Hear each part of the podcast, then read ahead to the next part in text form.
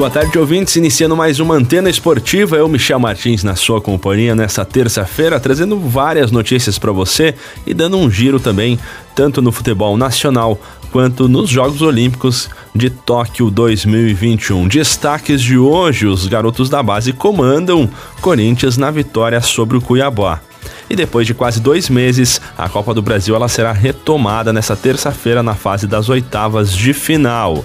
Já nas Olimpíadas, Brasil teve o seu primeiro ouro em Tóquio 2021 no surf, né? O primeiro ouro do surf nas Olimpíadas também veio para o nosso Brasil. Teve também bronze nas piscinas e a Raíssa Leal agradecendo aí todo o apoio dos fãs, a pequena Raíssa de 13 anos, que é a brasileira mais jovem a conquistar uma medalha nas Olimpíadas. Para iniciar a antena esportiva de hoje, teremos aí o comentário do Nereu Lopes de Lima. Boa tarde, Nereu. Olá, Michel, desportistas, boa tarde. Em tempo de movimentação, Copa do Brasil, Brasileirão e tal, e Olimpíadas, mas hoje nós vamos falar da Lei Pelé. A Lei Pelé, per...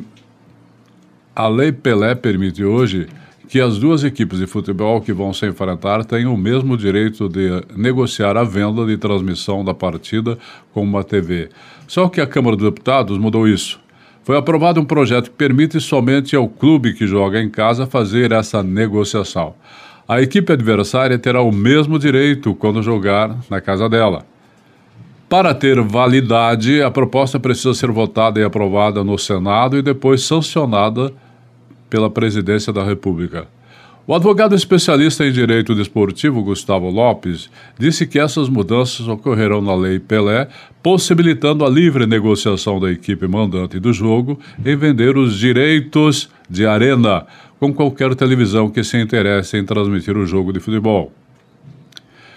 Com a alteração, o direito de arena, o direito de comercializar a partida passa a ser exclusivamente do clube mandante, ou seja, para o clube transferir ou ceder a alguém o direito de transmissão da partida, basta que somente o mandante concorde. O clube visitante não receberá nada e não precisa se importar com aquela transmissão, ele explica. O ex-secretário-geral da Confederação Brasileira de Futebol, Walter Feldman, disse que se o projeto for aprovado, os clubes serão beneficiados. De acordo com ele, a CBF tem orientado os times que façam as negociações em grupos e não apenas uma equipe. A lei do mandante permite um poder maior de negociação junto às emissoras detentoras dos direitos que serão comprados diretamente dos clubes. A única recomendação que a CBF tem, tem feito durante todo esse período é que ainda permaneça a negociação coletiva, respeitando o direito individual dos clubes, agora reforçado pela nova lei do mandante. O advogado trabalhista e especialista em direito esportivo, Domingos Zainaghi, diz que essa briga vem de longe. Segundo ele, essa insatisfação dos clubes de futebol com as transmissões dos jogos começou nos anos 50. Depois a discussão foi para o Congresso em 1967, mas o direito de imagem dos jogadores só foi votado em 1973. As emissoras de TV transmitem os jogos e nada pagavam. Com essa situação, e naquela época, os clubes viviam única e somente com o dinheiro de bilheteria, e os clubes tinham associados e que contribuíam com seus clubes. Os clubes começaram a não gostar. Quando o projeto foi concluído, a emissora de TV interessada em transmitir a partida de futebol precisará ne negociar apenas com um time, não mais com os dois, como é atualmente na Lei Pelé. O clube também poderá transmitir o jogo pelas redes sociais e assim terá mais uma oportunidade de faturamento. É isso, boa tarde.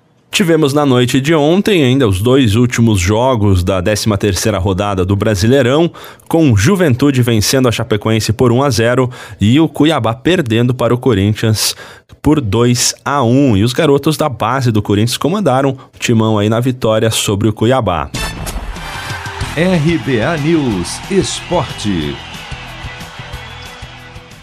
Corinthians volta a vencer depois de duas rodadas e sobe na tabela do Brasileirão. No jogo que fechou a 13ª rodada ontem à noite, o Timão contou com a base para fazer 2 a 1 no Cuiabá, fora de casa. Os gols foram marcados por atletas revelados pelo clube, Rony e Adson. Com o resultado, o Timão assumiu o décimo lugar, mesmo com o longo período só para treinar e fazer eventuais mudanças, já que o Corinthians não jogava desde o sábado retrasado. O técnico Silvinho manteve o esquema com três volantes: Gabriel Cantilho e Rony. Porém, eles tiveram liberdade para se movimentar, chegar mais à frente e ajudaram o Timão a abrir 2 a 0 logo no primeiro tempo. Depois da partida, Silvinho deixou claro que gosta dessa formação e falou sobre a queda de rendimento do time na etapa final. A partir do momento que o adversário vem te pressionar, você tem menos campo. Ah, acredito que nós ocupamos e aproveitamos menos as transições de segundo tempo, poderíamos ter aproveitado melhores, mas faz parte porque o jogo fica mais aberto. Em partes, é um meio-campo que a gente já tem usado bastante, né, com, com Gabriel, Rony e Cantígio, é um meio-campo que a gente já utilizou bastante. Em algum outro momento, numa segunda etapa dessa construção, saiu um pouco o Rony, Vitor, o Vitinho, fez mais 4, 5 jogos.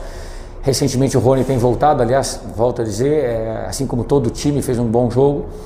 Mas a resposta mais completa é da dificuldade do campeonato, das partidas e que nós deveríamos aproveitar um pouco mais a transição do segundo tempo. Silvinho ainda foi questionado sobre os reforços Renato Augusto e Juliano, mas pediu calma. Deixou claro que a dupla ainda precisa recuperar o condicionamento físico, que não decidiu como vai encaixar os dois no time e disse que o torcedor terá que esperar mais um tempo para ver os atletas em campo. São atletas é, que estão treinando, voltando é, a adquirir forma, é, tem um período para que a gente possa usá-los, é lá na frente, isso ocorrerá com normalidade, tranquilidade. É, nós ainda não sabemos o, o, a utilização dele nesse exato momento, porque eles vão dar a resposta, são atletas de muita qualidade, são atletas de muita experiência, são atletas que podem ocupar duas, três funções diferentes dentro do campo, ou seja, isso vai ser construído juntos a partir do momento que eles estiverem aptos e dentro do grupo. O Corinthians volta a campo no domingo, em casa, também pelo Brasileirão, para um jogaço contra o Flamengo. De São Paulo, Humberto Ferretti. Obrigado pelas informações e depois de quase dois meses, a Copa do Brasil ela será retomada nessa terça-feira na fase das oitavas de final. RBA News Esporte.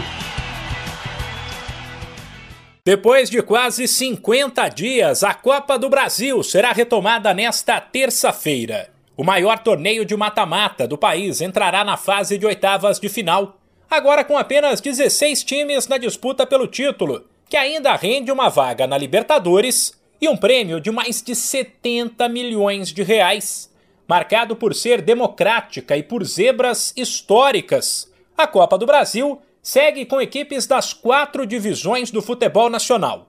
Nesta terça serão dois jogos. 7 e 15 da noite no horário de Brasília, o Criciúma, time da Série C, recebe o Fluminense, que está na elite.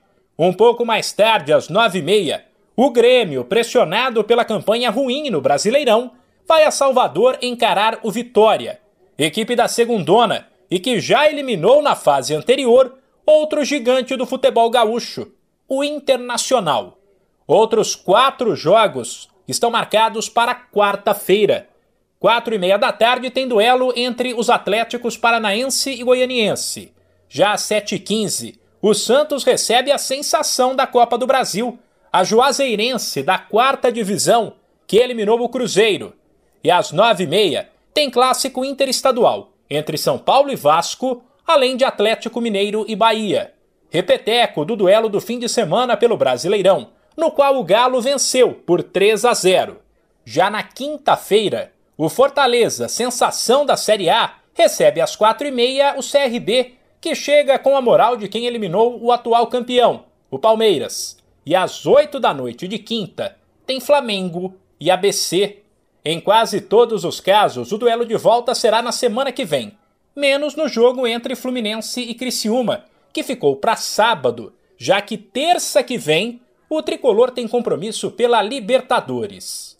De São Paulo, Humberto Ferretti. Ainda pela Copa do Brasil, o Grêmio ele tá tentando sair dessa má fase, que ele tá patinando faz tempo já, e ele vai pegar o Vitória aí em Salvador pela Copa do Brasil nas oitavas de final. Nesta terça-feira, dois confrontos abrem as oitavas de final da Copa do Brasil. O Grêmio está em Salvador para encarar o Vitória às nove e meia da noite no Barradão. O rubro-negro baiano, na fase anterior, levou a melhor sobre um outro gaúcho, o Internacional. E o Grêmio não quer que a história se repita. Em uma fase no Campeonato Brasileiro, o técnico Filipão quer que o time vire a chave na Copa do Brasil e admite que a prioridade tem que ser o sistema defensivo. Primeiro, a gente tem que fazer o dever direitinho de trás para frente. Não adianta sonhar em, em sair para cima do adversário com as condições atuais. Não, não vamos ficar enganando ninguém. Nós vamos jogar de uma forma tranquila, organizada e coisa e tal. Se nós não, não proporcionarmos duas, três chances para o adversário, é ótimo. Nós vamos ter as chances. Agora, nós temos que ter a qualidade no final para fazer esses gols. Para este duelo, o Filipão não vai contar com Kahneman, Rafinha, Douglas Costa e Diego Souza. Em contrapartida, tem o retorno de Pedro Jeromel. Já o Fluminense entra em campo mais cedo, às 7h15 da noite, diante do Criciúma, no Heriberto Rilse. Participando da Copa do Brasil, Brasileiro e Libertadores, é praticamente impossível uma semana livre para treinos. Até porque Roger Machado destaca que o principal neste momento não é aumentar a carga nos treinamentos, e sim descansar o grupo. A gente passando dessas fases das competições que nós estamos, e, mas tudo que, tudo que os atletas precisam já do modelo já está dentro deles e por vezes uma semana aberta tirada para descansar a cabeça, né? Muito mais para que tu ter ganho de parte física, porque a partir dessa parte do ano né, não vai ter tanto ganho substancial, né? Para esta partida, Caio Paulista está fora depois de sentir uma fisgada na coxa durante o jogo contra o Palmeiras no fim de semana. Já o zagueiro Lucas Claro, que não esteve em campo na última partida, está recuperado da fadiga muscular e volta nesta terça-feira. Agência Rádio Web com informações da Copa do Brasil. Daniela Esperon. Então, os próximos jogos aqui das oitavas de final da Copa do Brasil tem quarta-feira, às 21h30, amanhã, São Paulo em casa, recebendo o Vasco.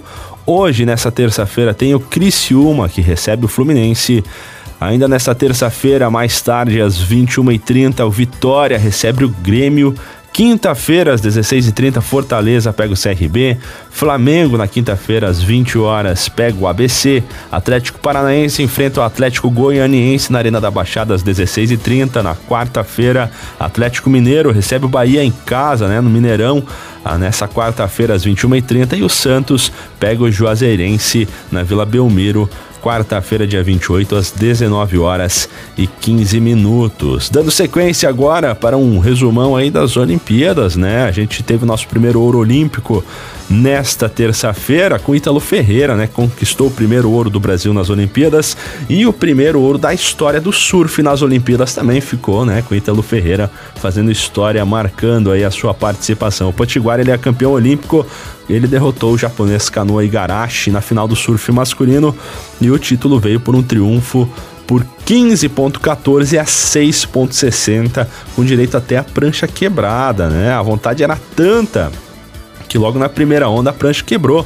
É, foram um pouco mais de dois minutos até que o Ítalo Ferreira nadasse para a areia para recomeçar e o que parecia um mau presságio, porém não passou de um leve percalço no caminho do Ítalo Ferreira. Né? No mar revolto de Tsurigazaki, o surfista brasileiro enfileirou manobras e garantiu o primeiro ouro da história do surf em Olimpíadas e o primeiro do Brasil em Tóquio, né? diante do japonês Kanoa Igarashi, que inclusive eliminou o Gabriel Medina na semifinal e o Gabriel Medina não teve também Aí não conseguiu o, o pódio, né? Porque ele acabou perdendo aí na disputa do bronze para o australiano por pouco, foi pouquinho, mas o Gabriel Medina ficou fora do pódio, mas o Ítalo Ferreira estava lá para representar e conseguiu trazer o ouro para o Brasil. Saiu o primeiro ouro do Brasil nos Jogos de Tóquio. Mais do que isso, Ítalo Ferreira entrou para a história ao se tornar o primeiro campeão olímpico do surf modalidade que foi incluída nesta edição.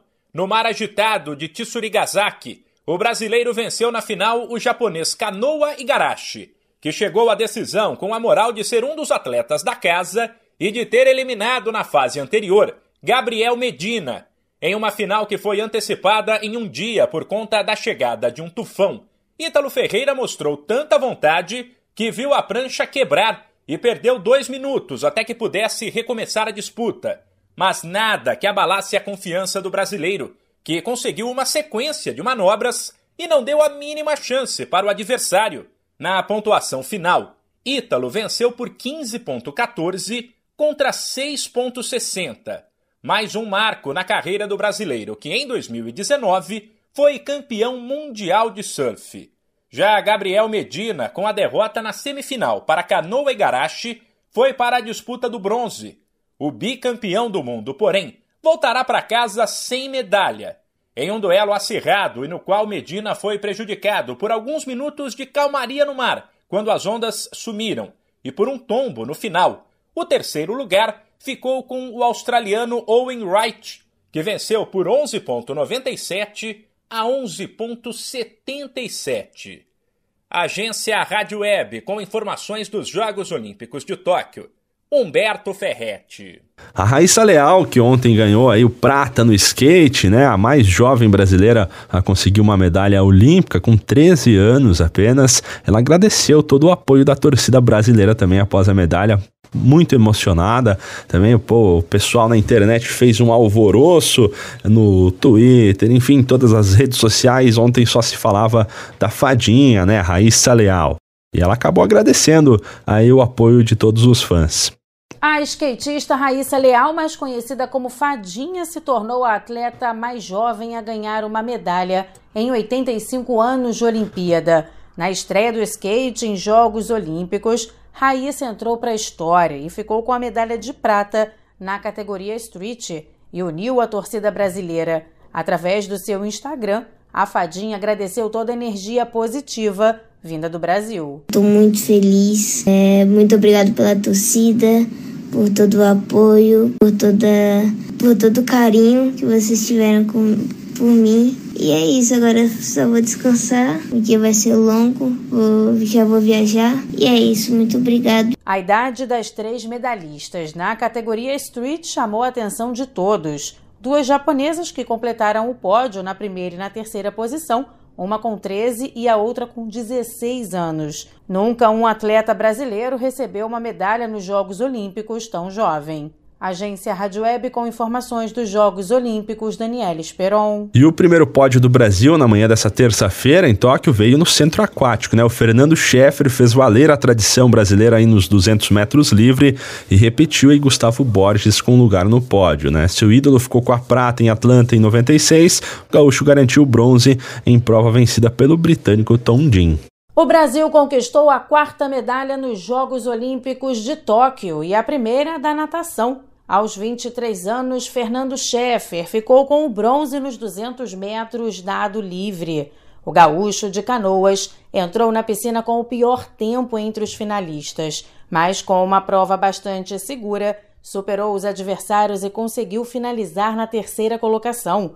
As medalhas de ouro e prata ficaram com os dois nadadores britânicos e depois de 25 anos, o Brasil volta a ganhar uma medalha nos 200 metros livres na natação. Agência Rádio Web com informações dos Jogos Olímpicos, Daniela Esperon. Mas nem tudo são flores, né? A Kathleen, ela não conseguiu repetir aí o feito de Pequim, ela foi medalhista em bronze em Pequim 2008. A Kathleen Quadros foi até a porta-bandeira do Brasil na cerimônia de abertura e ela entrou no tatame com a esperança aí de um pódio na categoria de até 63 quilos do judô. Depois de duas vitórias e uma derrota nas eliminatórias, a brasileira ela teve a sua chance aí de disputar o bronze, mas acabou derrotada na repescagem pela holandesa Jules Fransen. É, entre os homens, Eduardo Yudi caiu na primeira luta da categoria até 81 quilos para o israelense Sagmuki. Esperança do judô brasileiro nas Olimpíadas de Tóquio. Kathleen Quadros se despede sem medalha. Nesta madrugada, depois de vencer duas lutas na categoria até 63 quilos, ela perdeu nas quartas de final para a canadense Caterine Benjamin Pinar, mas conquistou o direito de participar de uma repescagem para a disputa do bronze. O duelo foi contra a holandesa Ju Fransen e a brasileira começou bem. tentou os ataques e viu a adversária ser punida duas vezes por falta de combatividade. Porém, depois Kathleen sofreu um ipom, golpe que encerra a luta imediatamente. Ainda no judô, o brasileiro Eduardo Iude, 24 no ranking mundial, foi eliminado logo na estreia, também com um ipom, pelo israelense Sajimuki, campeão mundial de 2019. Outra frustração da noite ficou por conta da primeira derrota do vôlei de praia. Alisson e Álvaro Filho perderam para Lucena e Dalhauser dos Estados Unidos por 2 sets a 1, mas ainda seguem na briga pela classificação para a fase final. Por outro lado, a dupla Evandro e Bruno Schmidt deixou a vaga encaminhada ao vencer os marroquinos Abicha e Elgaroi pela segunda rodada e manter o 100% de aproveitamento. E na natação, depois do bronze de Fernando Scheffer, o Brasil vai brigar por mais uma medalha na noite desta terça-feira. Leonardo de Deus fez o segundo melhor tempo da semifinal e garantiu vaga na decisão dos 200 metros borboleta. Agência Rádio Web com informações dos Jogos Olímpicos de Tóquio. Humberto Ferretti. Já nos esportes coletivos, o Brasil venceu a Hungria por 33 a 27 na segunda rodada do torneio feminino de handball. A goleira Babi foi destaque da partida juntamente com o trio Ana Paula, Samara e Duda. Na próxima quarta-feira, as meninas medem força contra a Espanha pelo grupo B. E o Brasil sobrevive a uma batalha duríssima também e venceu a República Dominicana nessa manhã de terça-feira no vôlei feminino, né? No aniversário de 40 anos da Carol Gataz, o time aí do José Roberto Guimarães chega a segunda vitória nas Olimpíadas em cinco sets. Foi um sufoco até o fim mas o Brasil conseguiu bater a República Dominicana por 3 sets a 2 e continua invicta após dois jogos no vôlei feminino das Olimpíadas de Tóquio. O Brasilzão também no futebol feminino venceu a Zâmbia e garantiu a sua vaga. Venceu a Zâmbia por 1 a 0 e garantiu a sua vaga para a próxima fase, aí visando um pódio no futebol feminino. Para finalizar o Antena Esportiva de hoje, trazendo mais informações das Olimpíadas, trazendo uma notícia bem triste para os japoneses, né? A grande decepção japonesa foi, aconteceu nessa madrugada, ficou por conta aí da Naomi Osaka, ídolo japonesa, responsável inclusive por acender a pira olímpica na cerimônia de abertura, tenista número 2 do mundo, caiu para a tcheca Marketa Vondrousova, número 42 do ranking, por 2 sets a 0 com parciais de 6-1 e 6-4.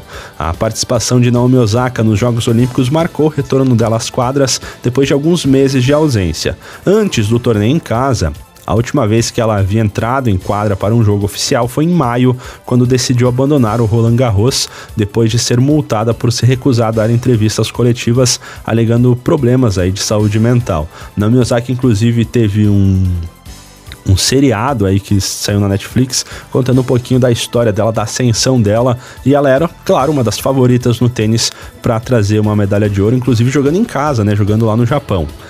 É isso aí, gente. Informações de hoje aqui com no Antena Esportiva. Eu, Michel Martins, me despeço. Agora tem o programa de bandas para você, tá bom? Até mais. Fui!